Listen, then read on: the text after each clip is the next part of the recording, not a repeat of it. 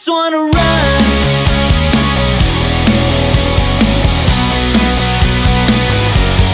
I just wanna run. I'm out here all alone. I try to call your house, can't reach you on the phone. I'll gather up the nerve. I'm packing up my bag. It's more than you deserve. Hello，大家好，这里是万物有趣，我是心理咨询师 Cindy。我是小鱼，今天我们俩想跟大家来分享一个话题，就是关于呃脆弱这个话题啊。你敢不敢去暴露自己的脆弱？为什么想聊这个话题？也是因为最近这个陈前朋友圈有点翻车啊，大家很多人可能看了一些片段，对他有了一些各种各样的评论吧。嗯但是我是完整的看了一下他整场的这个采访。嗯，说实话，我觉得网上一些网友的评论有一些有失偏颇啊，忽略了一些事情。我们今天呢，想换一个角度，我倒是并非想要去聊他的这个事件，只是通过这个事件，我看到了，就是当一个人发现自己袒露了脆弱的时候，我们可以做些什么，或者他能不能够去坦然的去面对自己的这个脆弱。对，就是他其实面对，比如说我这件事情我可能做不了，或者做错了不行，嗯做错的时候，他是什么样的一个 态度去面对他的？对嗯，所以这个我们后面再来讨论哈。我们先问一下，我想问问小鱼，你敢在他人面前去暴露自己的这个不行或者说脆弱的这一面吗？我不太行。嗯，你怎么我你怎么去理首先解这个？我我是觉得啊，就是就相当于你自己认为的自己的一个弱点或者不行的一个地方。嗯嗯所以我觉得，如果从人的本能来看，我其实呃第一反应就是说，我一定是给别人的展示的时候，他是一定是我比较。好强的或者好的那一面，嗯嗯因为脆弱对我来说，它就是不好的那一面呀，嗯嗯对吧？嗯你讲，我最近在看那个嗯呃叫什么那个书名，我一下子想不起来，挺长的，就是那个古古纳河右岸，好像是这个书名。就那个书，它其实是讲一个那个少数民族他们的那种游牧生活。呃游，它叫游猎生活，啊它其实是靠那个打猎嗯跟那个饲养驯鹿为生的嘛。嗯然后他们在那个森林里面的大兴安岭的那个 森林里面的时候，他们遇到那些什么黑熊啊，啊或者是什么特别庞大的那些动物啊。他们都不会想要逃呀，他们就是 正儿八经的就站在那儿。我用很多方法 或者技巧，然后我一定要把你给打倒，然后我就把你给拿回去，然后嗯。所有的这个族群，大家都、嗯都可以去吃肉嘛。嗯。嗯。所以我我在看到那个书，然后再结合今天的话题的时候，我就在想，就是如果从一个本能的角度上来说，如果我我是带着这个，比如说整个族群的这个任务或者怎么样，嗯。我一定是不嗯可以在我需要猎取的这个。叫什么动物面前表现出任何的脆弱的，我一定要，我一定要这个表现出我是很厉害的嗯那样的一种嗯气势，嗯。我才能完成我今天的这个任务呀。你说这个，我就是在想啊，就是当我们遇到一个难题，或者说你要遇到一个挑战的时候，呃，有的时候我们可能你看到的这个书里面写的，当然我没有看过这本书啊，嗯你就是说他们用了各种方法，那总归是猎杀到了，对吧食物是拿到手了，那我相信他是有一个底气在的。第一，我人够啊，我人数够啊，我不是单枪匹马，对吧？嗯而且呢，我可能有战术，对，有武就是器，对，所以我有一个确保，就是说，即便你看上去好像很很厉害、很凶猛，但是我是拿得下你的。你你懂我的意思吗？但是很多时候我们需要去面对的是，就你看，我说为什么要讨论这一期话题？我觉得太重要了，就是你得分清楚场合环境，先掂量掂量自己，对自己有一个清晰的认知。所以暴露脆弱是很多人不愿意做的事情。当然我，我能理解小鱼讲的这一点，就是你可能会是从一个动物的本能性上来讲的话，就是我们害怕暴露脆弱，是害怕别人会对我们伤害。对的，是不是你会有不安全感的？你的不安全感啊，或者是这些会让你有一些，比如说，其实你你承认自己错误，相对来说就是你会让，就是告诉，就变相的告诉别人，就是我我我很自卑，我我这儿不行那不行。嗯呃，其实变相的其实也会有很多的这种呃他人的评判在身上，你会可能会变得更自卑。嗯，这就是你对这个脆弱的理解哈。对，但是我们可不可以分一分？我们先从两个方面去理解，一个是我们说什么叫暴露？嗯，暴露的范围，其实这个是有一个，我觉得还是需要去讨论一下的，不是说我像个二傻子 一样的，对谁都说我这不行那不行，对吧？这个暴露的范围，对，嗯然后脆弱又是一个怎么去理解和定义的？像小玉你刚才讲，脆弱对于你来讲就是不安全，我会把我的弱点展示给别人。嗯好像告诉别人我这里是可以被攻击的一样，所以你会很害怕。嗯，那其实有的时候我我就也想问你，那在工作当中，如果说你接受到了一个根本不符合你个人能力的这种工作的时候，你是会告诉老板说这个不在我的能力范围内，我做不了这活儿，你会那说那那不吗？会的，啊、你嗯会怎么样？就我还是会尝试一下，就是去想一个想一些方法，通过一些努力，我会尝试一下去把这个工作给啃下来的。嗯，所以你还是要啃一下。那如果说你真的啃了也啃不下来的时候，你会怎么办？我真的如果啃了也啃不下来的话，我会跟老板说，我现在遇到一些什么样的问题，我需要谁谁谁配合来一起工作，也还是会说的。但是我我不会跟他说我不行，就是我不行这个这几个字儿是说不出口的。就是你去表达的时候，沟通的时候，你也是会委婉委婉来说。你知道吗？我觉你知道吗得你前面讲，我突然想，如果我是老板，我肯定很不喜欢这样子的。真的，你会耽误时间，你懂吗？一个项目，如果你上来你觉得不在你能力范围内，你最好第一时间要去告诉你的老板，我可能能力不够，我需要怎么样怎么样去配合，或者我需要怎么怎么，或者你可以让他直接找别人。你懂吗？这要是给老板，我真的会觉得整个项目都会拖延。你先啃啃不下来，然后再去说我需要人。其实这个你看啊、就是我们为什么不能够去暴露？包括我们说暴露脆弱，其实我想从一个角度带大家去理解一下，它是一个建立关系的过程。嗯，也就是说，你对关系是处在一个不安全的一个范围内，你对关系的理解上面都是我得很好了，别人才能接受我，好像我得很足够好，嗯嗯，我才能够跟别人去建立关系。对呀、嗯，但难道不是应该这样吗？显然不是啊！你有没有发现，比如说像我，我相信你身边也有很多这样的朋友，我身边也有很多朋友，包括我们去看一些现在的网红也好，你有没有发现这个人他恰恰相反，展露出他不完美那一面的时候，你反而觉得他挺可爱的。很多网红就是靠刚开始是可能是真诚，会让你觉得这个人很真实，嗯，他可能不完美，但是我觉得他贼可爱。当然，现在很多网红会利用这个东西作为一个手段了，就是一种战术性的暴露脆弱。对吧？嗯所以暴露脆弱无非就是想要去跟人建立关系。所以我前面提这个，你想一想，你身边一定也是有啊，不是那么完美，可能也常常向你求助，向你请教问题，你也不我跟会你讲，我嗯我一般都是看到别人的时候，我都觉得贼完美，然后他突然有一天暴露出不完美的时啊候，我会有泡面吗？不是不是，我会有一种幸灾乐祸的感觉。会这样？原来我不是一个人啊！对对对对对吧？嗯其实我们其实你去仔细想一想，我们其实是需要去看到一个真实的人。那说到这一点的时候，我就必须要去讲一下，我们可能面对脆弱的时候，有的时候你是回掉回避掉自己很真实的那一部分，嗯，只是某一个部分啊，并不是全部，就是你还是不能够去接纳我在这这一部分上面不那么的，好像不够强。所以你看，很多人他展露出来的，我跟你说分几种，一种这种不敢暴露脆弱的人，就是什么事情总喜欢自己扛，硬撑，就是你说我先啃一啃，还有就是怕麻烦，我就怕麻烦别人。对，怕麻烦别人，你看这就是扰动关系。我以前也是这样子，我真的跟你讲，因为我小的时候，就是我家人一直给我灌输的理念就是，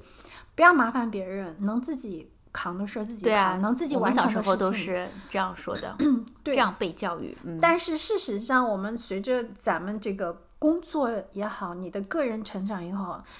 我就是在一次我工作当中深刻的体会到了一句话，就是关系是麻烦出来的。以前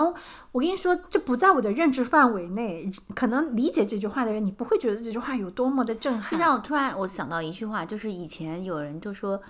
呃，会叫的 孩子有奶吃，对，对不对？我跟你讲，这都是我在工作的时候，我的前任老板，我的前任老板，他真的是这两句话给了我很大的震撼。就我第一次听到，他就因为我那个时候做市场，我要我们每每每年都要做预算嘛。每次做预算的时候，因为我负责整个东区，我就抢不过那个北区，你知道吗？我就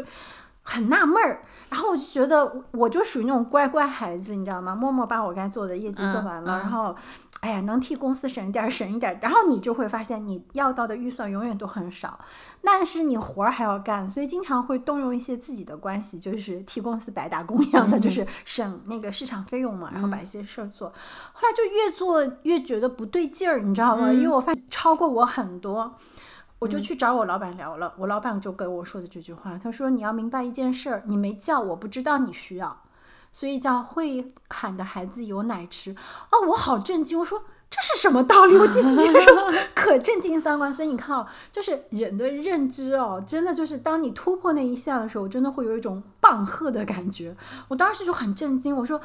难道你不会？就是我当时就想跟你要钱，你不会觉得那个不舒服吗？意思就是，我还觉得我这种是好孩子啊，对吧？你看这种很省钱的那种。老板不需要这钱，说实话也不是对吧？也不是他个人的，是整个公司，而且他是要跟你去做这个 ROI 的这个考核的、业绩考核的，所以不需要你这么去想，你这么想就很傻嘛。然后出这是一件事情，然后还有一个事情就是，因为那个时候我还要负责 PR 这一块，然后你就会发现。关系一定是麻烦出来的。刚开始我真的是有板有眼，能不麻烦那些记者？就是以前还是纸媒的时候，我们要经常搞这种记者，能不麻烦就不麻烦。后来你就会发现，你得先要让，就是我始终发现跟他们关系走不了那么深，你懂吗？嗯，后来我就发现，你要跟一个人关系走得深，你先让他帮你做一件事儿，做一件什么事儿呢？他的能力范围可以 cover 住的，你也不能给人家提 cover 不住的，对吧？嗯，比如说我们那个时候去 发一篇这个公关稿啊什么的，有的时候就跟他，以前我跟他们去。这个砍价的时候都不是很到位，说实话，就是刚出初出茅庐，那个时候砍价也都不到位，到最后就会厚脸皮，哎，你给我上个稿子啊，哎，这个下次预算再说，就是。但是你知道吗？一旦开始了这种麻烦，因为他觉得，哎，你跟他好像走近了，那么他有事情的时候，他也会来找我，那他也一定是在我能力范围之内的。就这个关系，就是那句话，越搅越乱，越说不清楚，你们关系才是越好。就是你不想麻烦别人，其实 变相的也是说你不想别人来麻烦你，对，这就是咱们之前说的那？个话题。嗯但是我想说啊，就是像在那个有一本书叫《脆弱的力量》，其实大家可以去看一下，它里面也谈到了，它就是说，当我们感觉到脆弱的时候，一般很多人会依赖的就是撑下去，迎头干，别抱怨，你看是不是？但其实都是很傻的，对不对？我觉得 这是我们从小到大被教育的口号和理念。对，但是你往往发现啊，这种看上去是硬骨头的人，有的时候就是我跟你讲的，容易反而这个拖延事情。有的时候反而那个可能事情非但做不好，你还会产生更深的自责。我就假使刚才你说的那个场景，哦，会会会会会，你就是你会产生自会觉得，责的。哎，好像能力不行，哎，这这事儿也做不了。对，本来比如说我是老板，我交给你这个任务，你当下其实已经看出来我没有办法完全胜任的时候，然后你又去硬啃，啃到最后不行，然后再去找老板，老板这个时候肯定会不爽，你已经超过他想要的那个时间了，你一定是耽误时间了，嗯，然后你还要再去跟他要资源，老板肯定会说你。好了，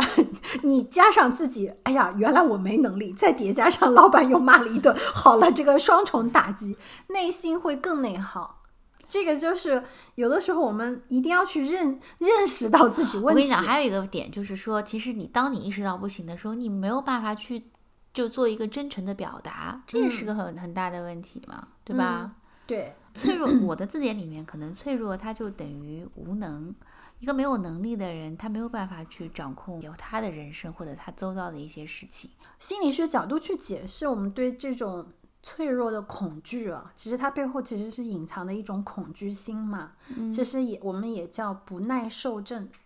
不耐受症，对哎，这是个新名词儿，来 说来听听。我们就讲，就是你不能够去忍受自己内心当中，其实你知道吗？承认自己不行，跟你的朋友说我可能这方面做不到，或者跟你的伴侣去说我可能这方面就是不够好的时候，深层是产生的是羞耻感和耻辱感。这个可以大家自行品味品味哦、你会害怕别人去说。矫情，或者说，我相信，嗯，每一个人可能在成长过程当中，特别像我自己是深刻感受到的，就是我不能够去有一段时间，我是不能够承认我自己，嗯，不够强，不够厉害，不够好。关键是小的时候，你知道吗？小的时候，家长对我们的教育老师，你有没有在你伤心？情绪本来你想暴露一下脆弱的时候，然后你你你妈或者你家里人说哭什么哭？哭有什么用？眼泪能解决问题吗？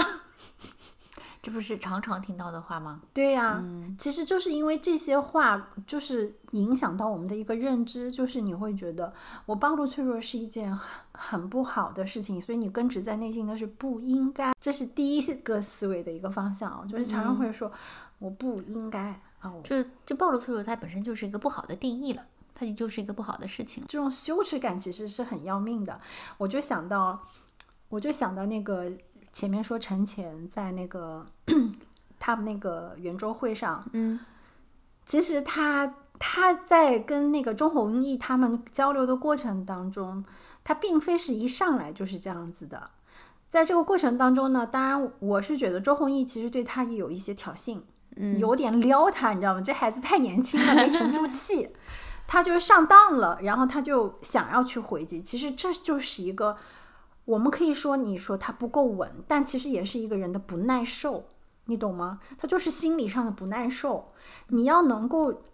沉得住气，忍得了这种有的人故意这种坏坏去撩你的时候，你不要去上这个当啊。然后呢，当你第一次说错话的时候，应该迅速的意识到说错的时候，其实就是第一件事，先承认。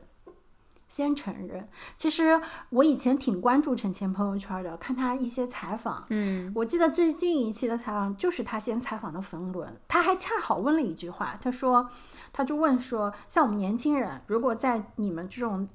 老一辈的，不是叫老一辈了，就是你们这种前辈面前犯错了怎么办？冯仑还跟他就讲了认错，而且要认得很撒根的错，就是认认真真的认完错。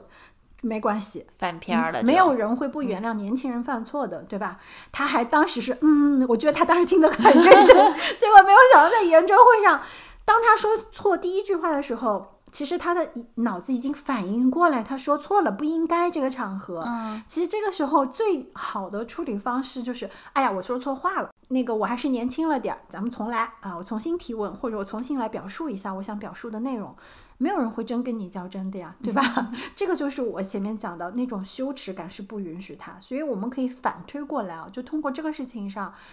就是在现在这个社会，不管说卷也好，压力大也好，我觉得一个人啊，他的耐受心理耐受力足够强。哎，你说到这个的时候，我突然想到，其实 你说我们这种羞耻感也好，或者我们不愿意承认错误，呃，这种底勇气也好。其实是不是有很大程度上是跟我们从小其实没有被这样对待过，也没有被这样，比如说你真的承认错误，我们就是。你的养育的整个环境是非常包容的去看待你这个错误，其实也有关系。你这个点特别好，也是我很想去讲的事情。你知道吗？我妈曾经跟我发生过一个对话哦，就是我们俩以前很就是容易有一些冲突，当然大部分时候我都处在一个讨好的状态。是后来小朋友都会讨好。对对对，后来嘛就会有一些冲突的时候。其实我还好，我整体其实大家对我的反应都是我绝对是一个又懂事又乖，从从小都是贴这种标签的。但是我妈不知足的，你知道吗？在这里吐槽她，然后她就对我说过一句话，她说：“哎，我这个人啊，唯一遗憾的就是没教会你说对不起。”她说我嘴巴硬，你知道吗？说我很犟。死不认错的那种，他其实想表达他的愤怒，或者说他的不满，但是他会用一种让你觉得愧疚的感觉，听上去像他自我检讨，但是实际上是攻击我的一句话说出来。但是你们这句话我记得现在很清楚，是因为我突然反思了，就是你刚说的，我没有学会啊，你也没有被这样教过呀，不用教，你知道吗？为什么说现在的亲子关系，我一直在说父母。怎么去做事，孩子就会像看镜子一样照着去做。比如说，你是一个敢于去面对自己不够好那一面的父母，你常常可以告诉孩子说：“哎呀，这一块我可能不行，哎呀，那块妈妈确实理解错了，或者说我确实这个事情上面对你有了误判，对吧？大胆的去认错。孩子在这个过程当中他会学会的，所以我会看到什么？你知道我在临床当中，我老看到各种各样的小孩儿。那有的小孩儿他就会很容易能够接受自己不行这一面，哦，他能够接受，就还真不是我们理解的所谓的，就是像我们这种从小要强的人，就会觉得你要啊，你这么矫情啊，是不是一示弱就会被人家评判矫情啊？你不行啊。但恰好相反，从我一个外人的角度去看，当一个孩子去示弱的时候，说，哎呀，这件事情我我确实不懂，我不会，你教我，或者是说我就是不知道啊。你不会觉得他矫情的，或者说他遇到事情他哭，你你会觉得可能他比较真诚，我也不我不会这样去评判一个孩子真不真诚，我只是觉得嗯这这不是很正常，就是我会觉得啊这是个正常，你懂吗？嗯。但是相反，就是我们很多，我我当然我觉得可能下面一代孩子会被教育的好一些哦，因为我确实也能看到，嗯、我来访的一些家长，他们会去跟孩子去示弱，但是呢，这个东西呢，就我还是讲有一个度，有的示弱是的这个度过了也不行，你不能让孩子觉得说 我的妈呀，我家里人一点都靠不住，啥啥啥不行，的，就？是这个家里人太弱了，他也会有很大的无力感，你知道吗？所以有的时候就是说，特别是到青少年期啊，青春期，我们说到俄狄浦斯期，孩子都要去超越父母的那个心劲儿来了，他要像个小狮子一样挑挑战你，挑战你。就我们说完美的父母呢，可能就是我既能让你挑战我，然后我也还能立得住。嗯，我的这个权威性还能立得住，但很多家长就在这一块儿的时候就崩了，他不能够接，这个就是我想讲，他不能够接受，可能我的孩子在这方面就是优秀过我了，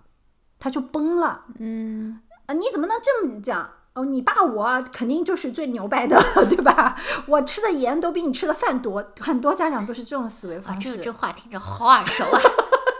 对，就是很多是这样，但是也有就是我跟你说垮掉的，就说哎我不行我不行，那对，然后但是家长也有家长的自尊心，他的那个羞耻感一上来，他就会用我妈那种方法，让你愧疚的方式跟你说，像有的就会一样对孩子说啊我是爱你的，但是哎呀你就是这摊上这么一个父母，你也蛮可怜。其实你知道吗？这种话说出来让孩子是无力承受的，他为什么要承受你的无能？他肯定都懵了，啥叫我摊上这样的 父母？真的就是这样子，所以啊，就我们讲到这里，就是说的，其实深层那个羞耻感，这个羞耻感就是你说的，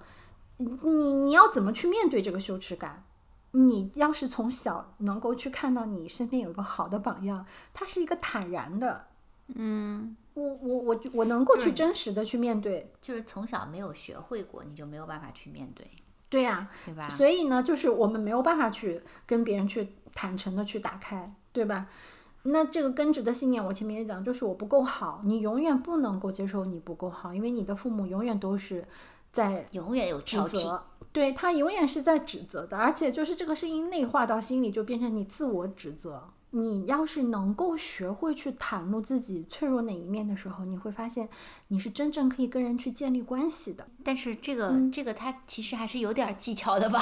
啊，你说说看，诶，咱们前面也讲到，有技术性的袒露脆弱有是当手段用的。对吧？嗯 就是他其实这个战术上还是有有点讲究的，比如说属嗯于这种战术性示弱，对吧？比如说，你举个具体的，我曾经就是我有段时间生病住院嘛，然后嗯我、我的那个隔壁床。啊，那个那个女生就跟她老公就因为一些鸡毛蒜皮的事儿就经常吵吵架嗯然后呢，因为我婆婆正好那天来看我，就我我强烈感觉我婆婆是个艺人，你知道吧？我们那个病房里，搜手能力 对极强，我那个病房里一共也没几个床的病人，她都能这个打招呼认识哈。对，然后会主动，而且 是你知道吗啊？这个，对，然后呢，那个那个女生就跟她老公吵完架以后，她老公就走了。然后呢，我婆婆这时候就开始上线，然后跟那个女生讲 说说啥？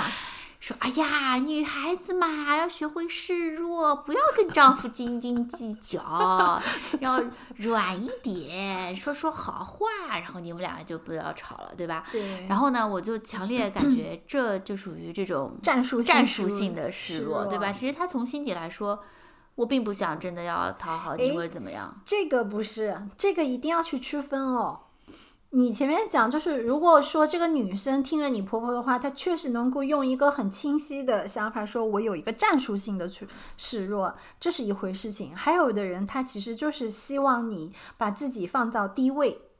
因为我我我大胆妄妄言一下，就是像你婆婆这个年代受教育的人，都是会认为男尊女卑这种思想是刻在骨子里的，所以他就觉得女生就是应该伺候老公，女的在家里你就是一个弱，应该是弱势呈现，嗯，然后你就应该讨好老公，这可。跟我们说的暴技术战术性的暴露脆弱是 两回事情，战术性的暴露脆弱是你内心其实是要足够坚强，我就是我压根儿就不想展示这个脆弱，但是呢，我我因为了什么目的不？是，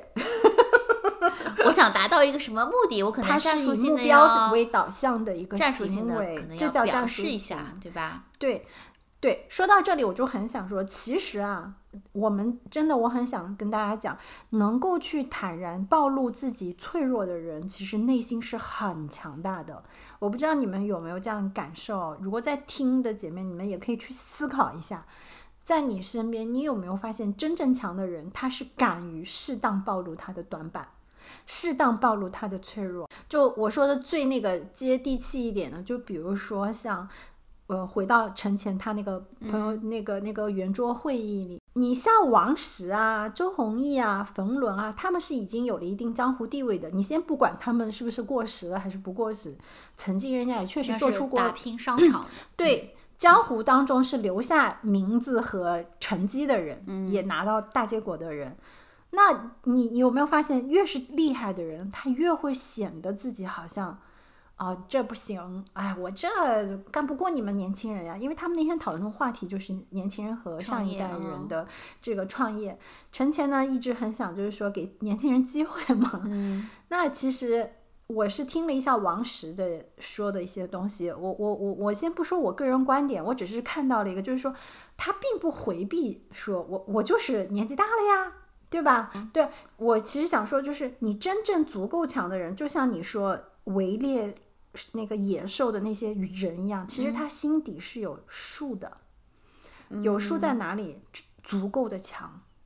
我不怕呀，你我我说这些，第一，他是自己能够接受自己。我们说了，当一个人能够足够接纳自己这些东西的时候，是不是意味着他的羞耻感已经是可以跟他共处掉、抵消掉的？对他没有那，其实他就没有那么惧怕他的那份羞耻感。对呀、这没有这个东西，他就没有一个什么不切实际的自恋，不切实际的自恋，他就能够去真实的面对自己，真实的去跟人相处。回过头来，就是你前面也讲，你说脆弱的人是因为自卑，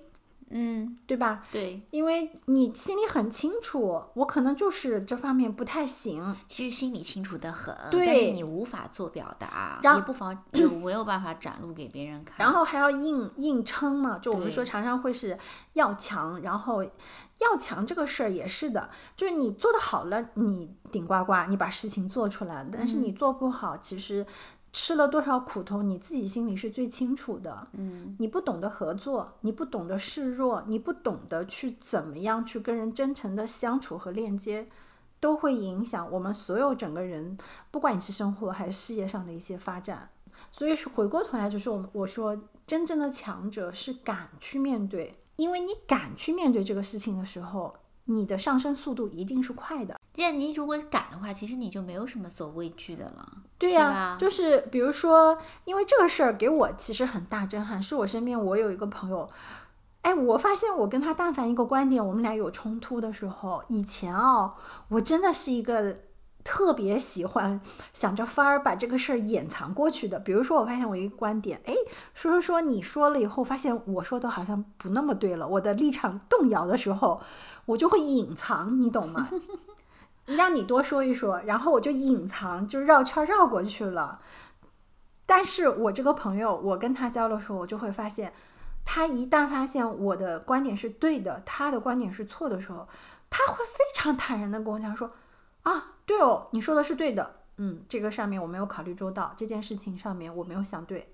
就是你知道吗？我有时候常常会被他的这种坦然，我会懵到，因为很少有人，第一，承认自己这方面想错了，承认自己能力不够，如此的爽快，你知道吗？你有没有发现啊？就你回忆回忆，你身边有没有这样的？就是你们发生一些观点上冲突，或跟同事办事、处理事情的时候，我经常会到会会绕的人，对吧？就很多人他会说，可能你已经感觉到他知道他做错了，但是他会绕，想着法儿，就是说找这个借口、那个理由，对对然后这个事情最好不要让我背锅或者怎么怎么样。但实际上就是他做错了嘛。嗯，那像我那天跟我那个朋友，就是我俩讨论一个什么事情，然后他就很快的就反应说啊，那这个我我我那个欠缺考虑，这事儿我我考虑差差了，那那我们怎么怎么样？就是你知道吗？跟这种沟通，你就会特别有一种力量感。我是在他身上去学会了这种力量感，就以前我也是绕的，真的，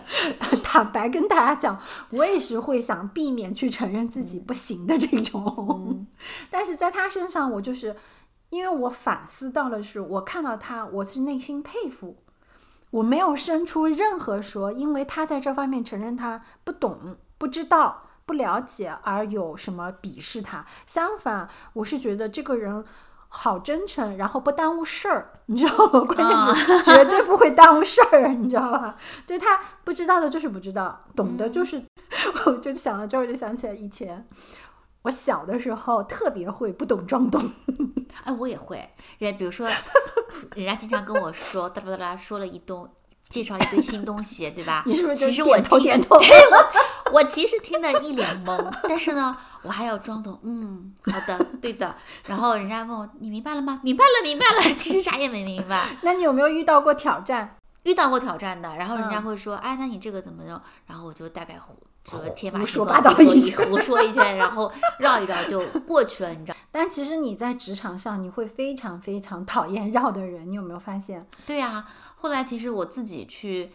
这个接触到了职场去接触的时候，我就很讨厌这个拐弯抹角不把一件事情说清楚的人。你不光是职场，其实交朋友咱们也一样，就是越是单刀直入，越是简单的人，你愿意愿意跟他去交往。那嗯相恰恰正好，我也想说，你去观察所有能够成事儿的大佬们，他们也都一样，就是。走那个最快的那个捷径，就是怎么简单，不千万不要把复杂事情啊、简单事情搞复杂。就是真的能成事儿的人，永远是能够把复杂事情简单化。那简单化的最基本的就是实事求是，嗯，足够坦诚，足够嗯坦诚。对，当然我们就是说，不管是你跟人也好，交往也好，我们还有一个度的问题。就这个，我特别害怕大家听了后完了。当然，这个有一个度，比如说在什么样的场合，你可以暴露到哪一个地步，对吧？然后跟什么样的人可不可以去暴露，这都是两回事情。但是我我们其实所谓的说脆弱的力量，脆弱其实能够给你力量，是想讲的是能够让我们真实。其实我觉得，嗯，有一个部分就是，呃，你对自己是不是诚实？你自己是不是真的知道这方面你是不行的？如果你确定你知道，你也并且能接受，其实它就是一个推动你往前正常的一个表达。我觉得它也不存在说我要用暴露这个词儿，对的对吧？对的它。可能就是表达这方面我可能不擅长。其实我想说，有的时候我们去承认，比如说你前面讲，人家跟你说一大堆，你假装懂了，其实你错失了一个很好的机会，就是你真正学习的机会。嗯，有的时候可能你听了一大堆，你没听懂，你就可以说我没听懂，你能不能再说一遍？你刚说什么意思？其实这个就是你在把自己往前推了。嗯，但以前像我们可能就不好意思嘛，觉得呀，跟人家说我没听懂，会不会让人家觉得我很笨？我以前嗯可那个了，我就觉得不能没听懂，我不能是个笨蛋，知道吗？对吧？那也有可能，你为什么不想？有可能是他没表述清楚，所以就是我觉得人，你看啊，就是因为我敢去慢慢慢慢去面对我自己这些，我真的是觉得我很多的东西都是因为我敢去面对之后，我开始往前走。我开始能够感受到自己的那种进步，所以现在大家有的时候他们跟我说一些事情，我没有听懂，我确实没听懂，我就会跟他我说你们再说一遍，我真没听懂。就有的时候人家可能说了两三遍，我还是没懂，那我还是会说我没懂。我特别能理解你嗯这个，因为后来我就觉得就听不懂，真的自己也很懵，你知道吧？就那种感觉是挺难受的。对呀然后后来呢，我就我就遇到一些事情的时候，我会说我没有听懂，嗯你知道吗？嗯然后人家比如说说两三遍以后，我说我还是没听懂，然后人家就会说你怎么这么笨呢？但是也无所谓了，是不是？你不会觉就那个时候其实还就还可以了。我说你就告诉我嘛，我真没听懂呀，对你就跟我说一二三四应该怎么弄，对就人家也会觉得哎呀你真的是太笨了，我教你吧 这种，他可能就是嘴巴上说，但是我们不会说，真的是因为一个愿意学习、愿意去了解知识的人，我不会从心里面说你你真笨，我不会有这种感受，我相信大家也不会。嗯但是你有没有发现，当你能够坦然去面对这件事情的时候，你不会有什么自己不舒服，就是那个恐惧啊，很多其实来自于我们讲的，就还是那种你预想的灾难性的东西嘛，你容易有就你要去切身体验一下，可能结果跟你预想的没有。对，所以呢，我回过头来，就是我觉得你去体验体验，你会发现真挚真挚的去面对自己这件事情没有那么糟糕，可能反而还会让你生出力量。而且你会有一种轻松感，就是、嗯其实我是觉得有时候你要，比如说不懂 装懂，你要掩藏你的脆弱的时候，其实是蛮心累的一件事情。对呀、肯定是啊，你老是活在一个假性字体里面。老是想要包容，但其实你自己心里很虚的，你知道这个呈现的不是真实的你。就真的是很心累，你就赶紧想，哎呀，赶紧逃离呀，或者是、赶紧生说怕露露馅了题是吧？对，你就觉得因为这不擅长，你又不想展现你的不擅长，对吧？生怕自己被别人评判，哎，你这都不懂，你还怎怎怎怎，然后你就赶紧想换个话题或者逃离，你就会活得很累。对，所以就是我们说，你能够直面自己这件事情本身就是给你力量。然后，当你能够直面自己的时候，你就是能够推动自己进步的，对吧？我们能够进步的这个过程当中，你会发现它能反哺你，反哺你什么呢？让你自己发现补补补足你的一些短板，让你慢慢反而建立了自信，这就是一个正循环。嗯，它是一个正循环，就是我越能够真诚的去看我自己哪里不行哪里不行，哎，我把这里补足了，或者说我可以接受我，比如说我的短板可能是个子不够高，那我就接受了个子不够高这件事，我也能坦然了，就不会在这个上面去内耗、去纠结、去跟别人去嗯比。嗯。嗯，以前啊、我又说到我以前那个老板，那个 我以前那个老板就老以前老爱开我玩笑，哎呀，刘思佳，你这个个子怎么不够高？哎，长他他们老说我长了个高个脸，你知道吗？然后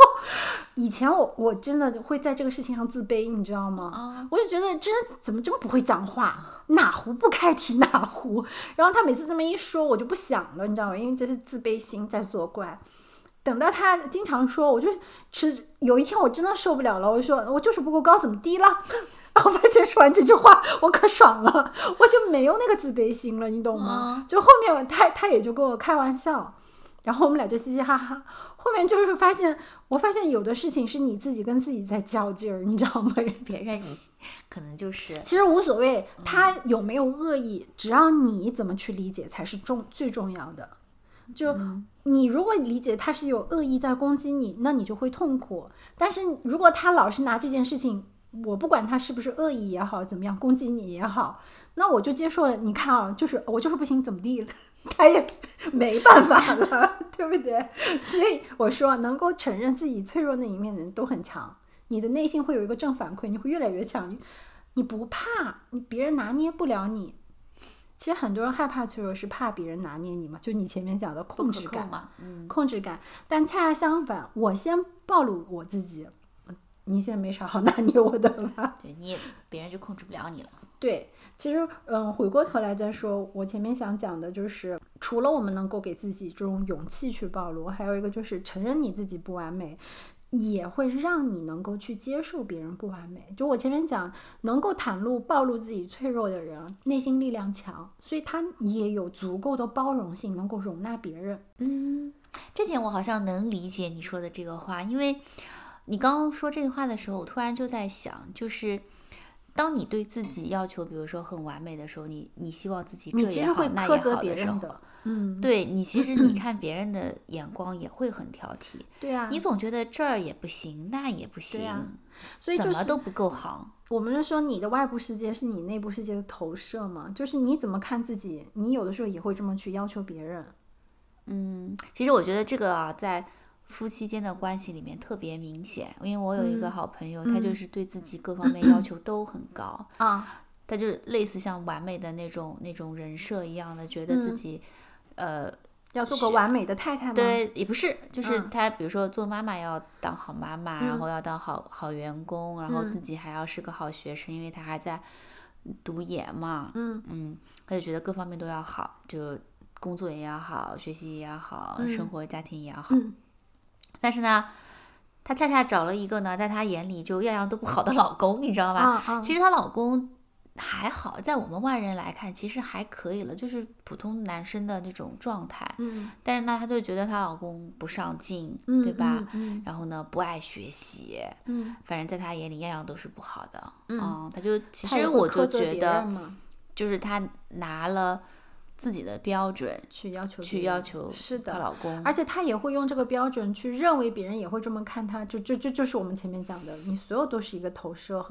对，然后她这样要求别人的时候，她自己就会很痛苦，因为别人不可能被改造，对吧？她也不可能按照你说的样子来活，她就过得特别痛苦，而她对自己其实也很痛苦，比如说自己成绩没考好，或者工作这个没做到嗯位，嗯，他都会把自己就是整个就非常的沮丧，否定掉自己全部了。，对，觉得自己完全就不行，嗯这个可能就是他深层根植在内心当中啊。我想说，他一定会有一个比较严苛、糟糕的一个原生家庭。这个可不，这个我们先不展开去分析他哈。我我们回过头来去说，其实相反，他的内心是脆弱的。你看上去表面要强的这么一个人，好像处处都想要做好。其实你有没有感受到，你这个朋友其实是很脆弱的，也就是稍微一个不完美，他就 crash 了 就会崩塌的啊，他就是啊很容易情绪崩的一个人了。对的，所以我们说，你真正内心强悍的人，他就是敢于承认自己不行，也能够去容纳别人不行。我想说，回过头来说到我们爱人不如爱自己这期里面一嗯。样的道理，就是你先学会善待自己的人，他必然是对你周围的人是有所善待的，对的，所以交朋友，大家可以拿着我们今天这期节目给大家的一个标准，你们不管是谈恋爱也好，交朋友也好，包括你可能是在工作当中去找合作伙伴或者这个招聘下属，其实都去看一下他是否有能够坦然去接受自己不够完美那一面的人。这种人，你跟他做事也好，交朋友也好，谈恋爱也好，我相信你会看到一个很强大的人格力量在里面的。嗯其实我前面就是开篇儿讲了，你能够去承认一定脆弱的时候，我们说脆弱的力量就是帮助你和他人建立关系的力量。一个人老把自己包在他的幻想里面，包在他的这个小世界里面，是拒绝跟别人有关系的呀。对的，他会害怕暴露的时候，他就会裹着，对呀、就你肯定很 有感受，就是你前面讲，就是我我就装着我好像知道，我装着我都懂一样的，你其实你你会很害怕别人跟你走近，因为一旦走近了，那个真实的你就不就暴露了吗？那怎么可以啊、所以你跟人的关系一定是有距离感的，很难去有一个很深度的东西，就是因为你害怕他们看到那个真实的你，但前提条件是你恐惧看到真实的你，你排斥那个真实的你。所以，当有一天我们可以打开心胸，就去承认说，我这不行，我那里就可能就是没有办法改，怎么地？但是我愿意学啊，对吧？我可以在我擅长的哪一方面去提升自己，对吧？或者，其实我很建议大家你们自己去，就我们说，你读很多的书也好，理解很多的东西也好，身体先行，让自己先去体验，让自己先去试，不用怕错，你去感受。去体验，慢慢慢慢，你可能就会有自己深刻的理解了。其实你体验了以后，就是你的身体、你的感觉，它是非常强烈的。嗯，但是这个时候，你的语言其实是相对来说匮乏的。是的，嗯，这个是我今天想要跟大家去分享，也希望给就是前面小鱼讲的，我们不一定聊到那么深了，但是给大家一些角度去思考问题，嗯，能够去通过我们今天的这期节目，给你们一些不同的角度。对，希望你们也能够通过我们这个节目，然后去切身切身体验一下嗯，这个表达脆弱或者暴露脆弱到底是一种什么样的感觉，因为这个真的很难用言语去表达。对啊，嗯，就是你身体体验的感受到了之后，其实它在你的这个今后的生活上当中，它其实会反反复复出现的啊，对的你的感受会更强亲子。关系、两性关系、同事、朋友，其实都可以去试一下的。嗯，嗯，你会让人觉得你是一个既柔软又有力量的人就。是温柔而坚定。对，好吗？这个就是我们今天的节目啦，欢迎大家在下面留言评论，也欢迎大家在我们 show notes 里面去找到我们听友群的微信，加入我们的听友群，我们讨论更多的话题。好啦，今天就到这里啦，大家拜拜，拜拜。I gather up the nerve, I'm packing up my bag, it's more than you deserve.